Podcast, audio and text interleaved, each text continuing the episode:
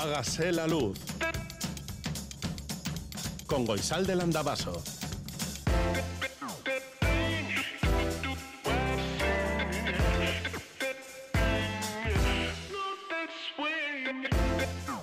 Kaixo eguno guztioi, goizeko zazpiak eta bos minutu dira Radio Euskadi en Saudé. Hoy no voy a hablar que es domingo, ¿eh? No voy a decir que es domingo, solo voy a decir que ayer fue el Día Internacional de la Tarta de Chocolate y que nada, yo no comí tarta de chocolate, Jorge Ibáñez tampoco comió tarta de chocolate, Aitor Arrizabalaga no lo sé, Nerea Prieto dice que sí, que ella comió tarta de chocolate. Bueno, que no hemos celebrado el Día Internacional de la Tarta de Chocolate y que hoy a lo mejor es el Día Internacional de el pastel de arroz, el gato vas con cereza. Bueno, tenemos que mirarlo, ¿eh? porque un domingo es un buen día para celebrar estas cosas. Yo no sé si tú celebras los domingos, los sábados, cualquier día de la semana comiendo una gran tarta de chocolate. El chocolate la verdad es que levanta el ánimo en cualquier situación. En fin, ¿tú por dónde andas ahora? Que esta noche no había mucha gente en la calle, esta primera hora de la mañana o de la tarde. No sé qué será para ti estos momentos del día, que cada uno tiene sus horarios y cada una vive a su manera. 688-840-840 con el 0034 si escribes desde Iparralde. Este es el WhatsApp de Radio Euskadi. Hágase la luz arroba eitv.eus es nuestro email.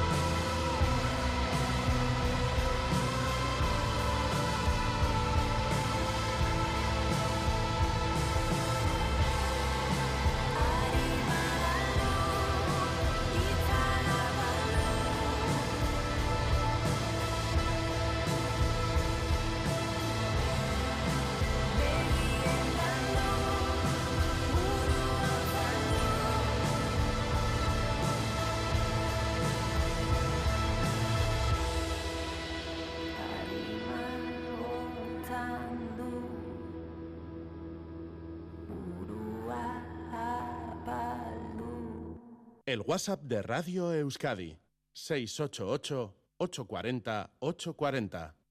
Hágase la luz.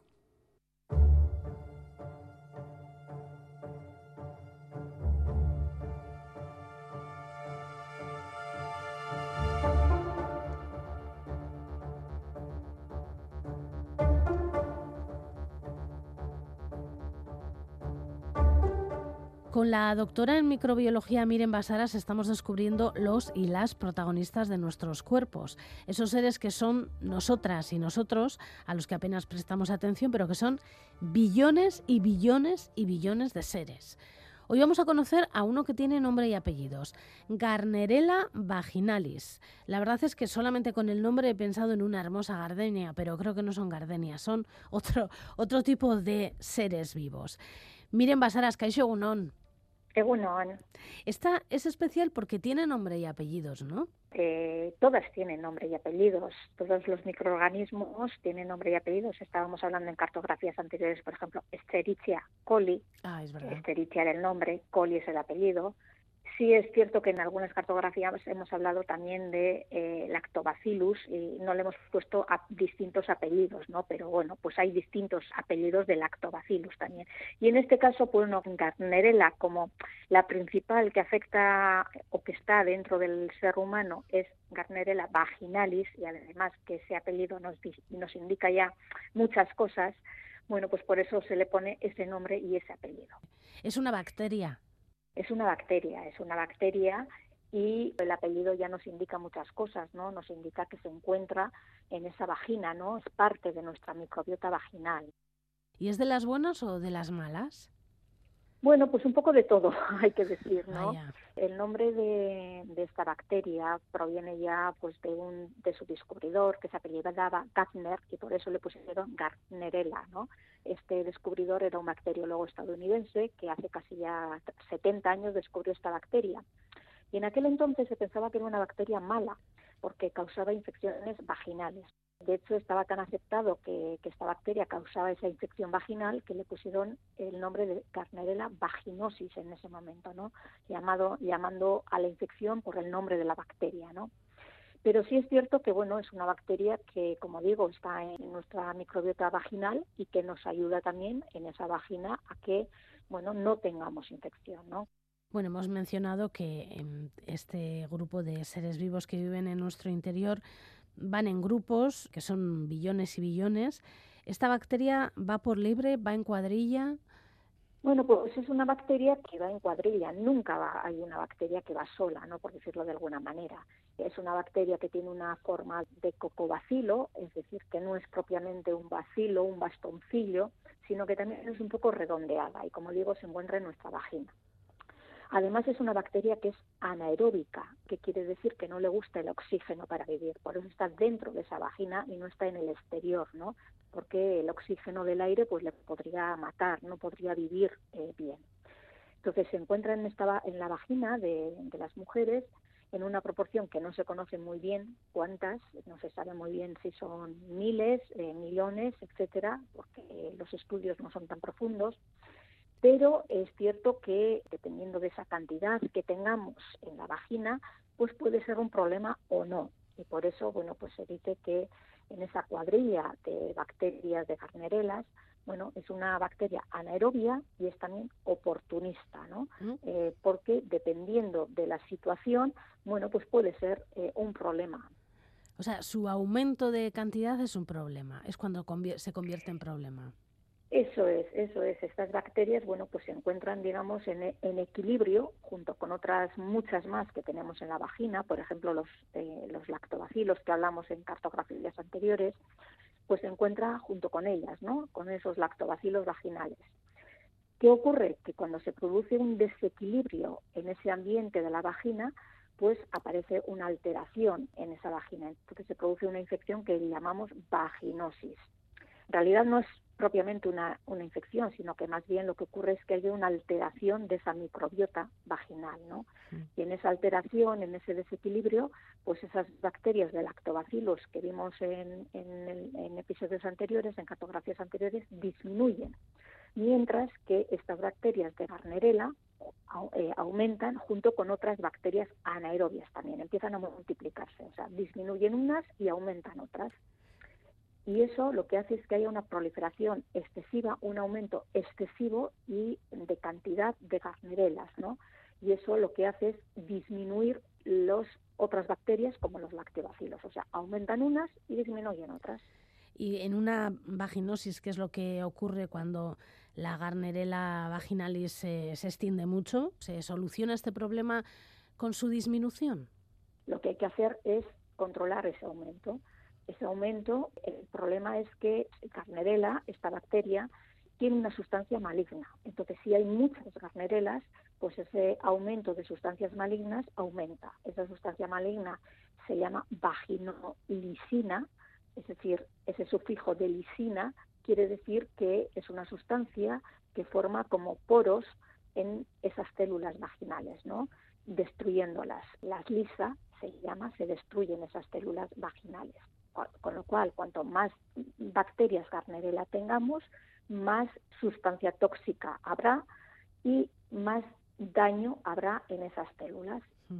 Y eso es el problema de ese aumento de eh, esta bacteria, ¿no? Entonces, el mero hecho de tener esta bacteria no significa que tengamos infección, sino que es más bien el número o el aumento de ese número el problema, ¿no? A mayor número, mayor desequilibrio y, por tanto, mayor sustancia maligna y, por tanto, mayor problema. Bueno, has dicho que viven en la que vive en la vagina, es decir, que solo se da en mujeres, ¿no? ¿O hay alguna manera de que los hombres se contagien y derive otra infección?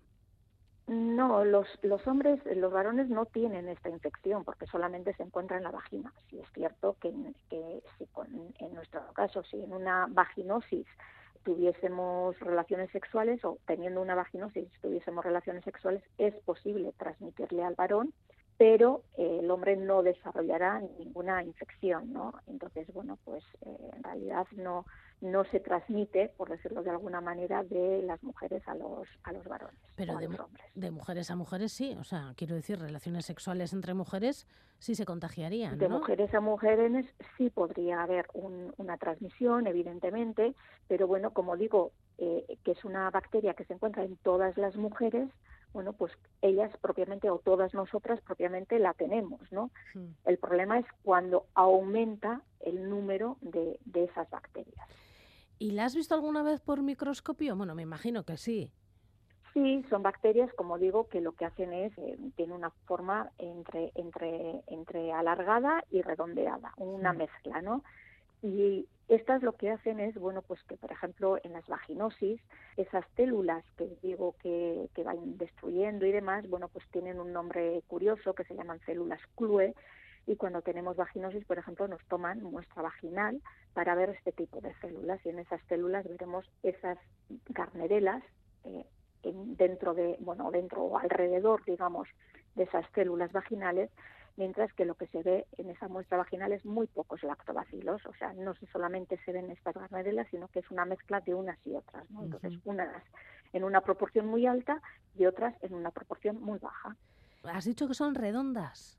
Son entre redondas y alargadas. Vale. Eh, se les llama cocobacilos. Coco quiere decir pues como un, algo redondo y bacilos, pues ya hemos visto con los lactobacilos, pues más alargado. Entonces no son totalmente alargadas como los lactobacilos, sino que ni son redondeadas ni alargadas, una mezcla. Viven en, en las mujeres, en las vaginas, em, no son emigrantes a, a, otros lugares del cuerpo, ¿no? Quiero decir que no se puede dar el caso, como en otras ocasiones, que salgan de la vagina y lleguen a algún otro órgano y, la líen también. No es habitual, no es habitual que se localicen en otras regiones, ¿no? Lo que se ha descrito es que se encuentran en las vaginas, en la vagina solamente y ahí, bueno, pues si hay un contacto con esa vagina podrían emigrar a otras zonas, ¿no? Pero no producen daño, no producen ninguna infección en otras zonas del cuerpo, solamente se localizan en la vagina. Vale. Bueno, pues hoy hemos hablado en esta cartografía interior en la que estamos descubriendo quiénes somos a Garnerella vaginalis, una cuadrilla de bacterias que viven en las vaginas, porque es una infección, ¿no? No es propiamente una infección, Ah, porque aquí lo que ocurre es que el aumento de estas bacterias produce esa modificación de la microbiota, ¿no? Entonces, una infección generalmente se denomina una infección cuando hay una producción muy alta de bacterias y eso produce un daño masivo y demás, ¿no? En este caso, al ser una bacteria oportunista que decíamos, no se le llama una infección propiamente, por eso es una vaginosis y no es una vaginitis, ¿no? la itis querría decir una infección, mientras que la vaginosis quiere decir más una alteración de esta microbiota que nosotros tenemos. Ah, vale, hoy hemos En este caso, lo que sí es, en este caso, lo que sí es cierto es que el tener esa vaginosis lo que ayuda es a contraer otro tipo de infecciones de transmisión sexual y por eso hay que tener mucho cuidado con todo eso, ¿no? O sea, el que tengamos vaginosis, el que tengamos esa cantidad alta de garnerela, pues hay que tratarlo, evidentemente, porque si no se trata, ayuda a que otras infecciones de transmisión sexual, bueno, pues haya un riesgo mayor de contraerlas, pues por ejemplo la gonorrea, la clamidia, el herpes, etcétera, que hemos visto que en los últimos años han aumentado considerablemente, ¿no? Además de que se asocian con infertilidad o con parto prematuro en personas que están embarazadas, etcétera, ¿no? Entonces, por eso esas vaginosis hay que tratarlas, ¿no? Hay que volver a tener niveles bajos de garnerela. Supongo que eso se hace con, con boticas, ¿no? Eso se hace con boticas, se hace con antibióticos, se toma un antibiótico que normalmente suele ser eh, un, eh, bueno, por vía vaginal, eh, generalmente, un óvulo por vía vaginal, y bueno, se controla muy fácilmente, ¿no? Entonces, por eso, bueno, pues cuando tenemos los síntomas eh, de esa vaginosis, que los síntomas suele ser que tengamos flujo abundante, que sea de mal olor, el un olor a pescado suele ser eh, típico, que de picor, porque está la vaginosis da picor, bueno, pues conviene que vayamos al médico lo antes posible para que nos dé ese antibiótico también lo antes posible y controlemos ese aumento anormal de esta bacteria, ¿no? Que vuelva al equilibrio nuestra microbiota vaginal. Miren, basaras, es que ricasco benetan, eta horrengora arte. Es que ricasco zuei, nahi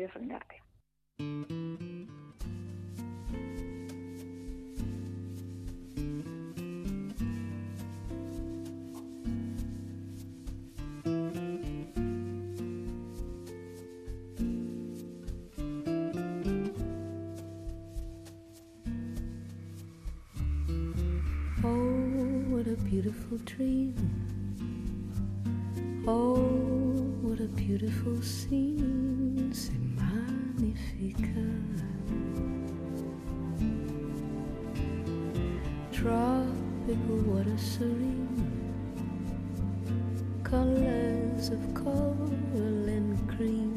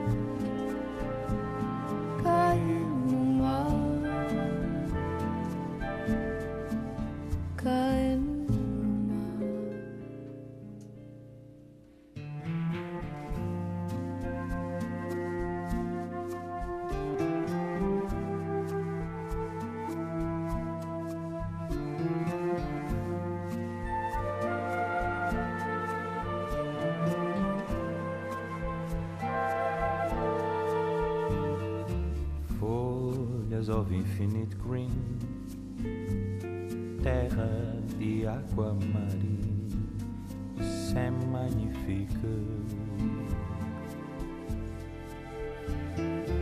Dama da noite, jasmim, perfume que mora em mim, isso é.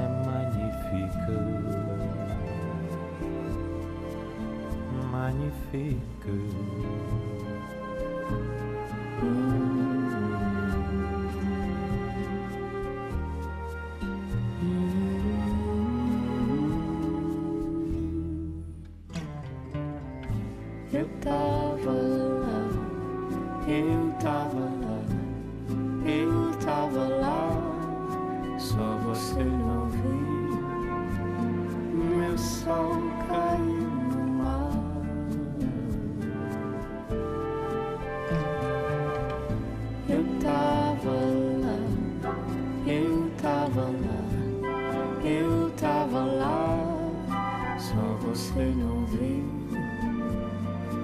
E o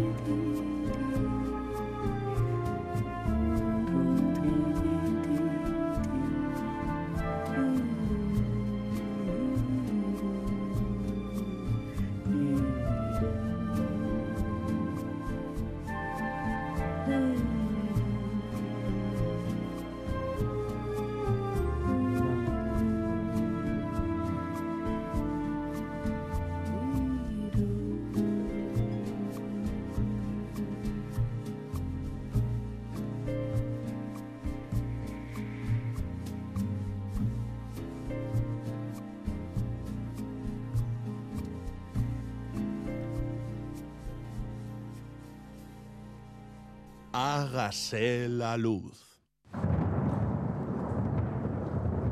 Mañana sol.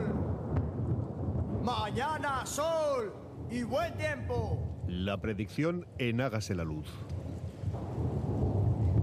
Según Euskalmet, este domingo el viento sur soplará a ratos con fuerza, especialmente por la mañana. Mantendrá las temperaturas diurnas en valores suaves, aunque en algunos puntos las máximas pueden bajar un poco. El cielo estará algo velado por nubes altas, pero seguiremos con ambiente soleado nieblas matinales en el Valle del Ebro.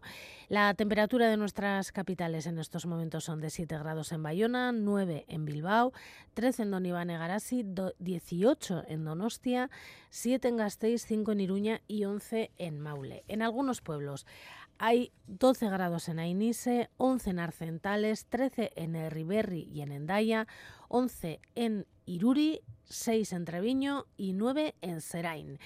Y más allá en otras ciudades, un grado en Florencia, cero en Ottawa, dos grados bajo cero en Berlín, un grado en Londres, dos en Bruselas, uno en París, cuatro en Madrid, ocho en Edimburgo, siete en Barcelona, uno bajo cero en Venecia, 10 en Porto, 21 en Santiago de Chile, 26 en Salvador de Bahía y 24 en Melbourne. Las estaciones de esquí, bueno, a ver, la Rabelagua está abierta pero con muy muy poca nieve, solo hay 4 kilómetros de pista preparada y 20 centímetros de nieve. Y Aret San Martín Guarría tiene un poco más de nieve, está abierta pero tampoco mucho más. ¿eh? 5 remontes en marcha, 11 kilómetros de pista, 30 centímetros de nieve y un riesgo bajo de aludes para hoy, 1 sobre 5. La temperatura del Golfo de, en la costa del Golfo de Vizcaya es de 13 grados, la del agua. La altura de las olas en la costa del Golfo de Vizcaya entre 2 metros y 2 metros y medio. Y con las olas siempre llegamos hasta la Galea, en Guecho, que es donde está ubicada la sede de salvamento marítimo y donde ya estamos. Egunon Álvaro, Egunon, ¿cómo está la mar? bueno, pues ha forzado un poco ya la componente sur, ya estamos con fuerza 4 a 5, arreciando localmente a 6 mar adentro y estamos con marejada y aumentando marejada mar adentro. El mar de fondo, como bien has dicho, es del noroeste de 2 a 3 metros y temporalmente tenemos 3 a 4 metros mar adentro. En la zona de Guipúzcoa lo mismo, vientos de componente sur 4 a 5, arreciando localmente a fuerza 6 mar adentro y marejadía rizada aumentando marejada mar adentro con el mismo mar de fondo de 2 a 3 metros del noroeste y temporalmente te habrá de 3 a 4 metros en la zona del mar adentro. Vale, para las mareas hemos tenido la primera pleamar a las 5.58 y la segunda va a ser a las 18-17 de la tarde. Ujú. Y la bajamar ha sido más o menos a medianoche y la siguiente será a las 12 y 12 del mediodía. O sea que tenemos buen día para pasear por la playa por la mañana al menos. Sí, tenemos buen día. Arrocha un poco el sur esta noche bastante fuerte, pero se mejorará un poco, esperemos. Esperemos que sí, que acabes bien la guardia. Lo mismo, Agur. Agur.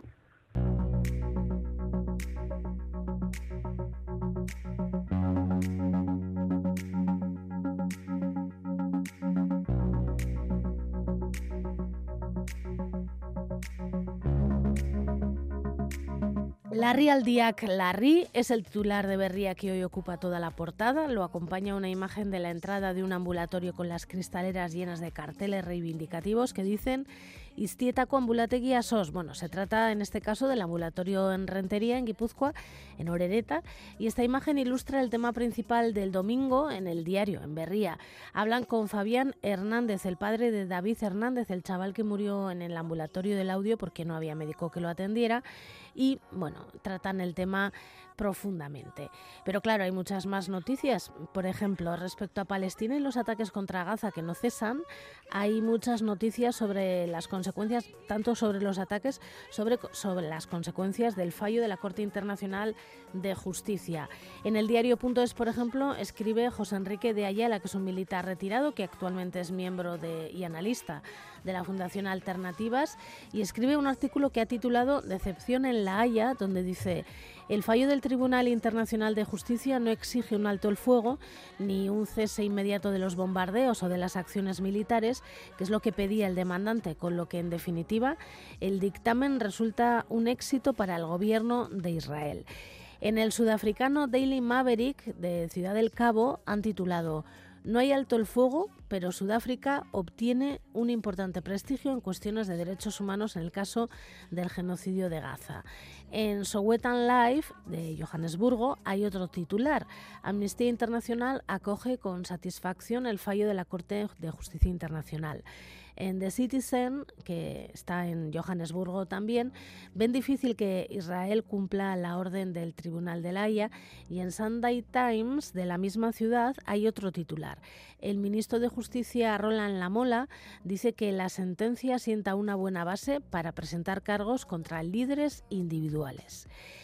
Pero hay muchas más noticias. Por ejemplo, hoy te vas a encontrar a un hombre y un nombre que se va a repetir muchas veces. El nombre es Beniamino Zunquedo. Eh, es la víctima del mayor error judicial de Italia. Se ha pasado 33 años en prisión por unos asesinatos que no cometió y por lo que fue acusado ingresó, ingresó en prisión con 26 años. Ayer salía, es un pastor sardo de Cerdeña y hoy aparece en las portadas de cantidad de diarios. En la estampa recogen sus palabras, es el fin de una pesadilla.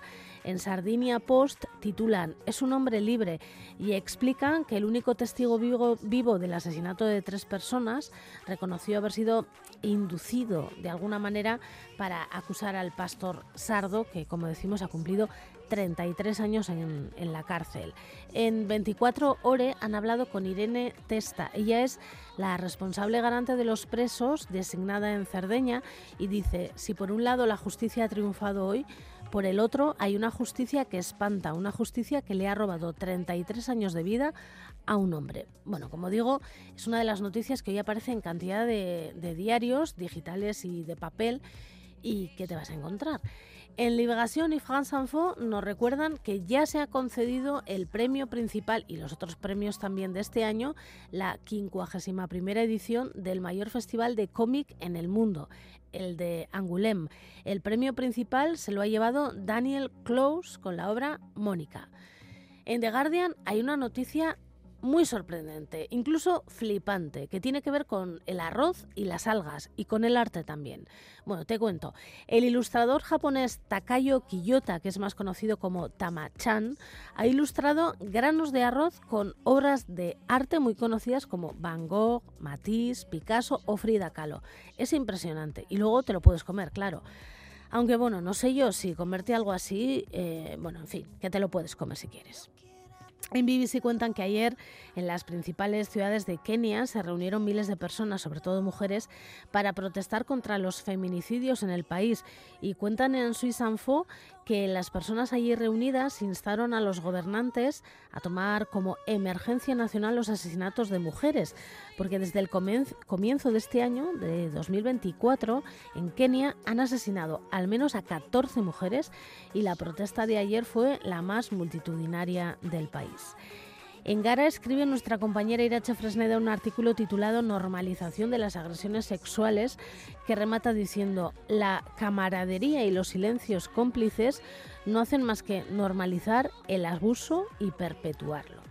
En el país hay un extenso reportaje em, cuyo adelanto hacen en la portada. En el país semanal está el reportaje, pero el adelanto lo hacen en el diario, en el país.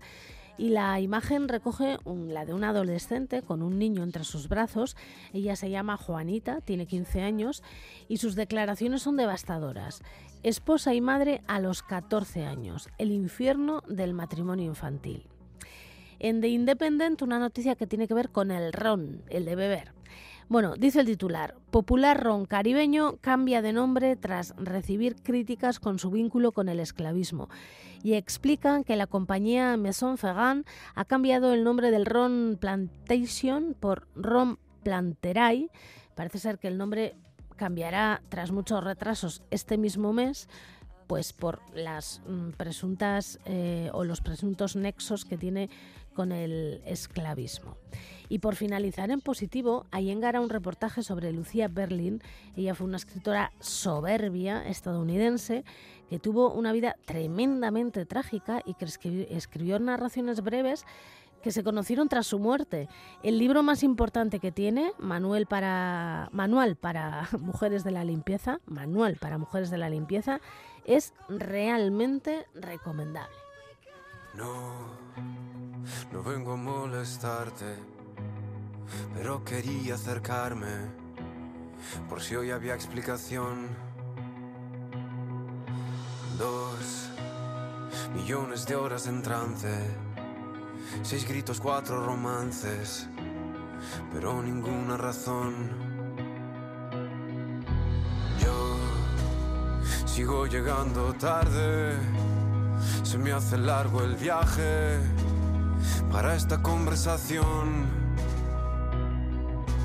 No quisiera molestarte, pero quería gritarte. Me duele el pecho de amor. Tiene que haber una salida, tiene que haber una salida, tiene que haber una para tanto dolor. Ahora sé que la salvación estaba dentro de un beso y una caricia en el pelo de aquella noche en el espigón. Yo quisiera ser cobarde pero he elegido hablarte y todo pesa un millón. No, no quiero nada de nadie, pero quería gritarte. Me duele el pecho de amor. Tiene que haber una salida, tiene que haber una salida, tiene que haber una para tanto dolor. Y ahora sé que la salvación estaba dentro de un beso y una caricia en el pelo de aquella noche en el salvación de tantos dioses modernos no me compensa el momento de haber tenido que decir adiós.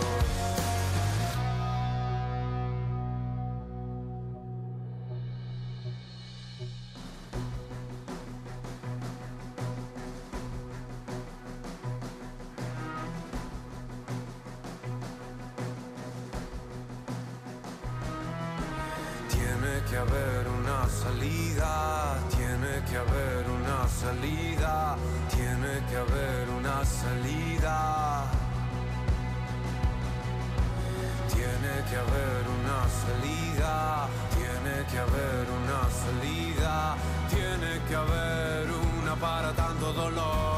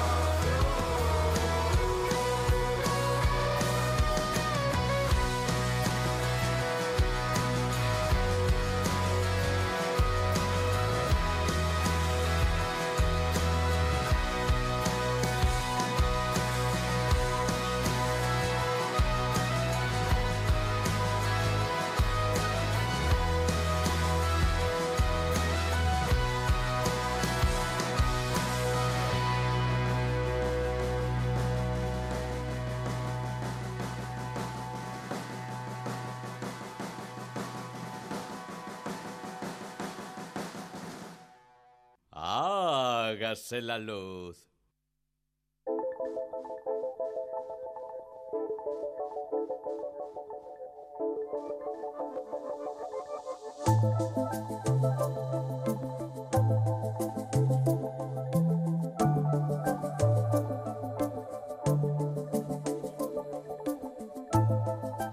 Desde Hágase la Luz nos gusta acercarnos hasta la investigación científica que se realiza, por ejemplo, el trabajo que hace el grupo de investigación de Euskal Herriko Unibertsitatea, Life Cycle Thinking.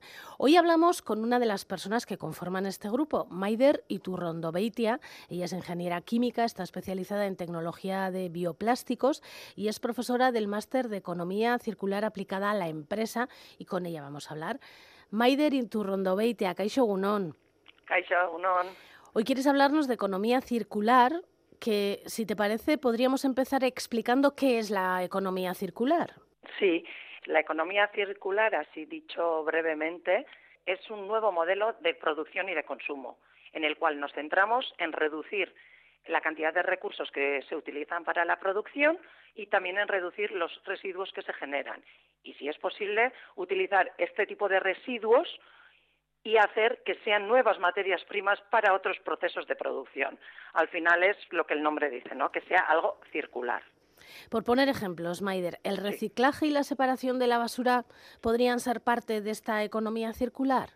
Bueno, pues son una de las claves, ¿no? Porque, tal y como he dicho en la descripción, se trata de producción y consumo. Después de un consumo al final viene lo que llamamos el end of life o el final del ciclo de vida.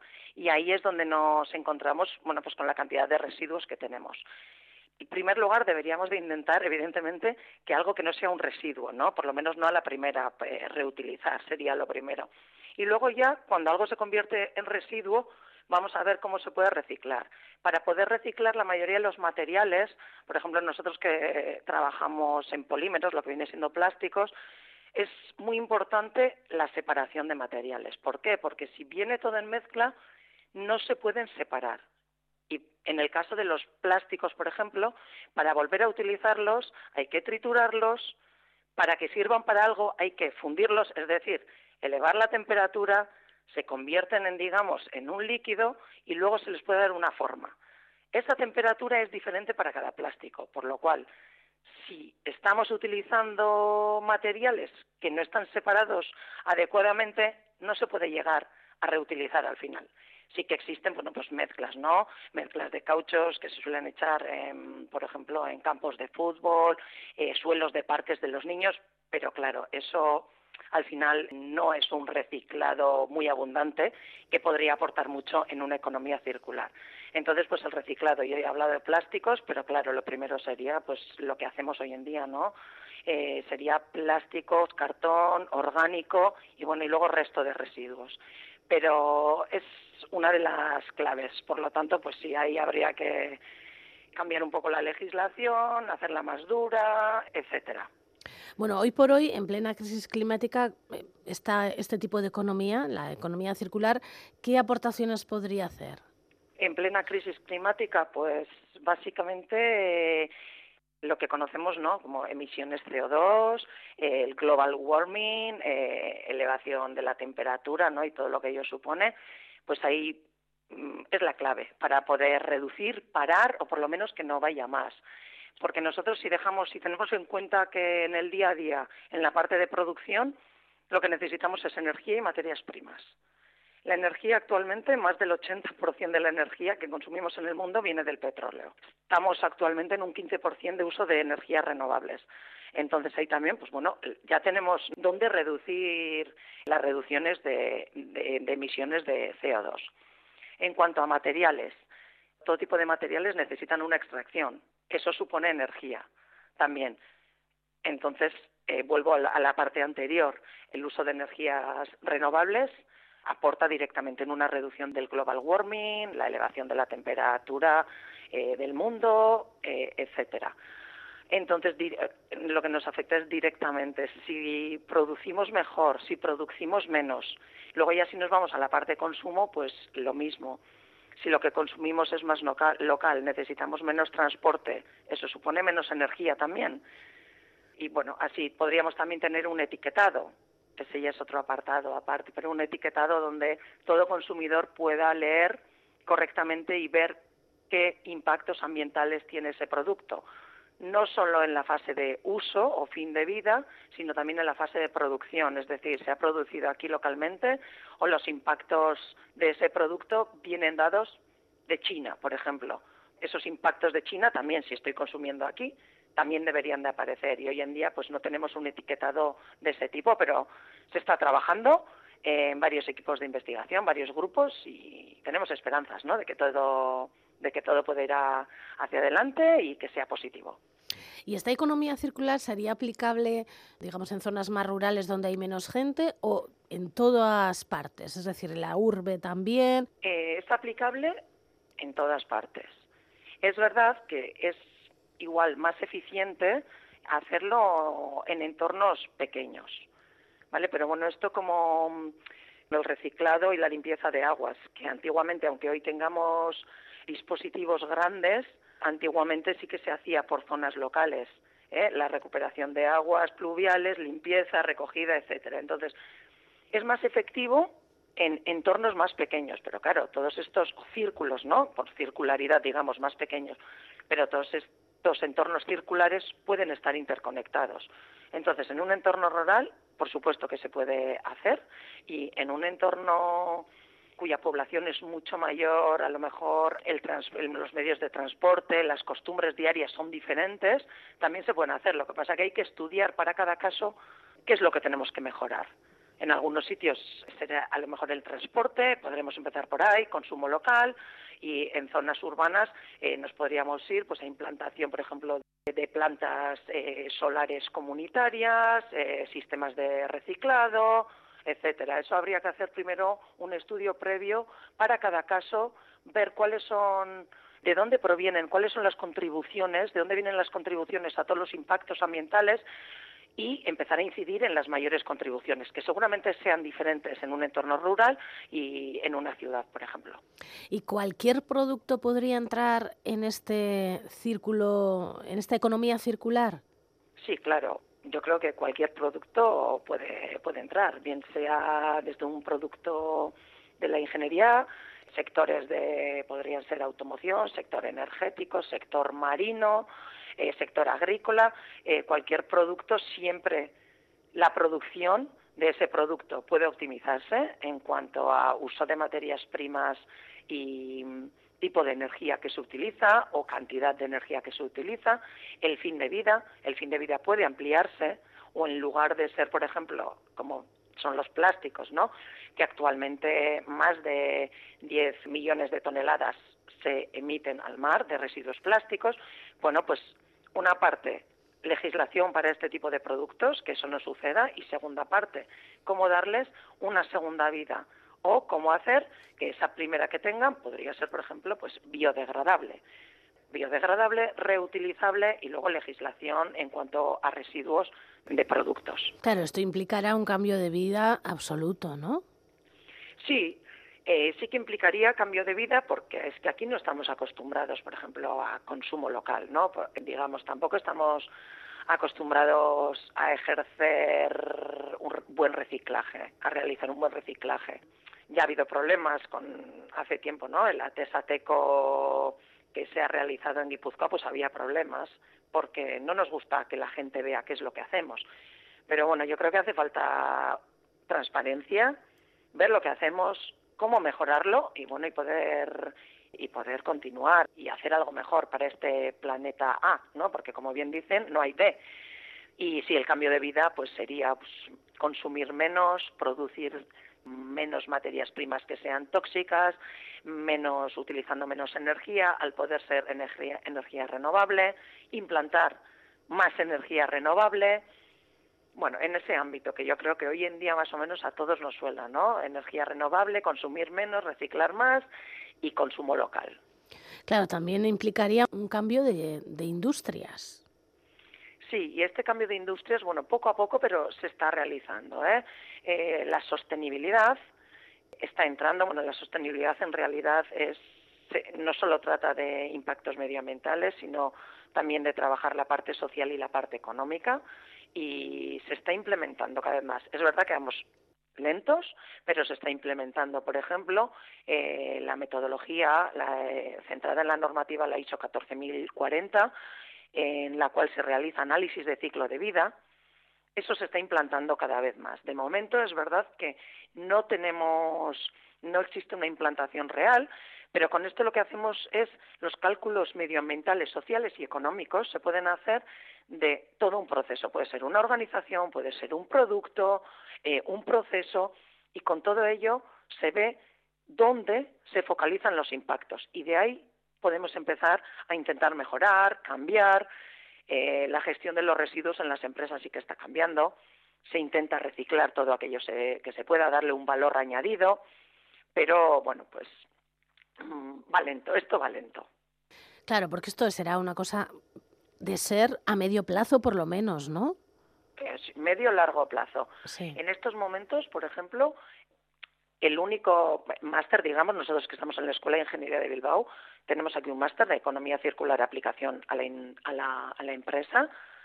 Es el único máster que tenemos aquí alrededor con ese enfoque y, bueno, ya es la tercera edición. Y, bueno, también aprovecho para hacer un llamamiento ¿no? a todos aquellos gente que trabaja en la empresa, en la industria, bueno, pues que se forme en este tipo de, de conocimientos para poder aplicarlos más fácilmente. Entonces, eh, todavía estamos en formación, lo que viene siendo. Sí, que sale ya gente a la industria y se está aplicando, pero una aplicación inmediata de hacemos cálculos, mejoramos, realizamos cambios, pues que eso implica mucha, eso implica y salpica mucho a la economía también, entonces pues no puede ser inmediato. Claro. ¿Hay algún lugar al que tenemos que mirar o deberíamos mirar como ejemplo a seguir? Pues ejemplo a seguir en este, a ver, un lugar concreto no podemos mirar, porque no siempre se dice países nórdicos. Pues que nosotros tenemos que mirar cuál es nuestra estructura, cuál es nuestra cultura, cuál, donde, entonces un lugar, pues sí podemos mirar a, a sitios diferentes ir cogiendo lo bueno de, eh, digamos, de cada sitio. Pues eh, en los países nórdicos es verdad que se utiliza mucho más energías renovables, consumo local, etcétera. Pero claro, el tipo de vida que tenemos, la gente que vive allí, la cantidad, ¿no? La población de allí y la de aquí no es la misma. El tipo de vida que hacemos tampoco. Entonces, bueno, sí que podemos ir cogiendo cositas y a medida que podemos implantarlas aquí. Bueno, pues iremos viendo cómo va todo esto. Eh, Maider Iturrondo Beitia es ingeniera química especializada en tecnología de bioplásticos y profesora de este máster de economía circular aplicada a la empresa que ya nos ha informado de que sigue en marcha la tercera edición, has dicho, ¿no? Sí. La tercera edición que empezará la cuarta en septiembre. Eh, no, estamos en la cuarta edición. Ah, estamos en la cuarta. Hemos completado tres ¿Sí? y ahora ya nos vamos a, eh, la cuarta. a, la cuarta. Estamos en la cuarta. O sea que la quinta empezaría en septiembre por si alguna Eso persona tiene para- interés para que se acerque. Y ya aprovechando este momento, ya, si me dejas también, Claro. eh, quiero hacer un poquito de publicidad, que también estamos organizando un congreso internacional sobre socio-environmental footprints, es decir, eh, impactos socio-environmental. Va a ser un congreso que se va a centrar mucho en análisis de ciclo de vida en temas de energéticos, de materiales, justicia y residuos. Eh, lo estamos organizando entre Medicus Mundi, la Escuela de Ingeniería de Bilbao, y va a ser en junio en Gasteiz. Vale. Y bueno, pues animamos a todos aquellos que estén interesados a que participen, colaboren y bueno, y empiecen a implantar todas las nuevas tecnologías y aplicaciones que se van a presentar ahí. Bueno, pues ya está apuntado todo. Es que ricasco Maider hitz egingo dugu beste batean. Vale, es que ricasco zuri, gero arte. Hágase la luz.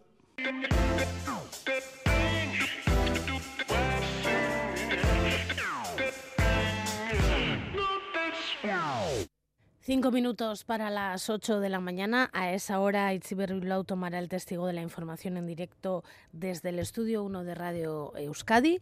Y eh, nosotras volveremos mm, volveremos esta medianoche con pompas de papel, que hoy tenemos que hacer varias cosas. Tenemos que escuchar el tercer capítulo de Asiere Tamaya, la radionovela que estamos escuchando, y también entraremos en la conversación entre Galder Pérez y Lidia Hernando en cultura.eus sobre el libro que ha publicado Lidia Hernández, que Hernando, que, era, eh, que es la cantante del grupo Lier. Bueno, a medianoche, ¿eh? a la hora de las vampiras y los vampiros. Pero volveremos también el sábado que viene a eso de las 7 y 5 de la mañana más o menos en Hágase la Luz. Bazterretik ibili eta zaindu maite duzun hori. Y se hizo la luz.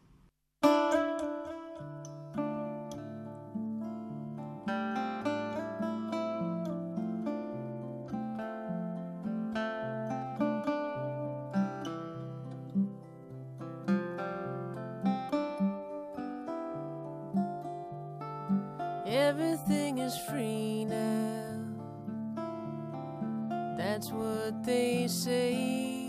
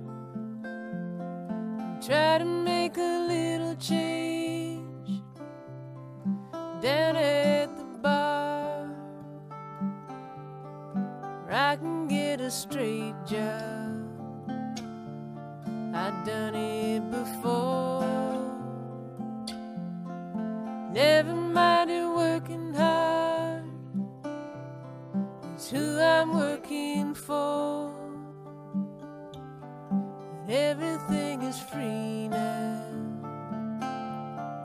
That's what they say. Everything I ever done, gotta give it away. Someone hit the big score. They figured it out that we're gonna do